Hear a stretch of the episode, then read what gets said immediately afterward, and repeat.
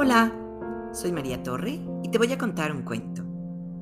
Duerme, escrito por Antonia Rodenas con ilustraciones de Rafael Vivas, publicado por Editorial Anaya. Al lobito lo duerme la loba y lo cubre con su larga cola.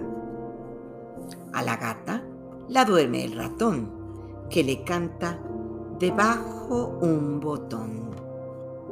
A león lo duerme el canguro, en su bolsa se siente seguro. Al conejo lo duerme la oveja, estirándole las orejas. Al pingüino lo duerme la foca, después de jugar a la oca.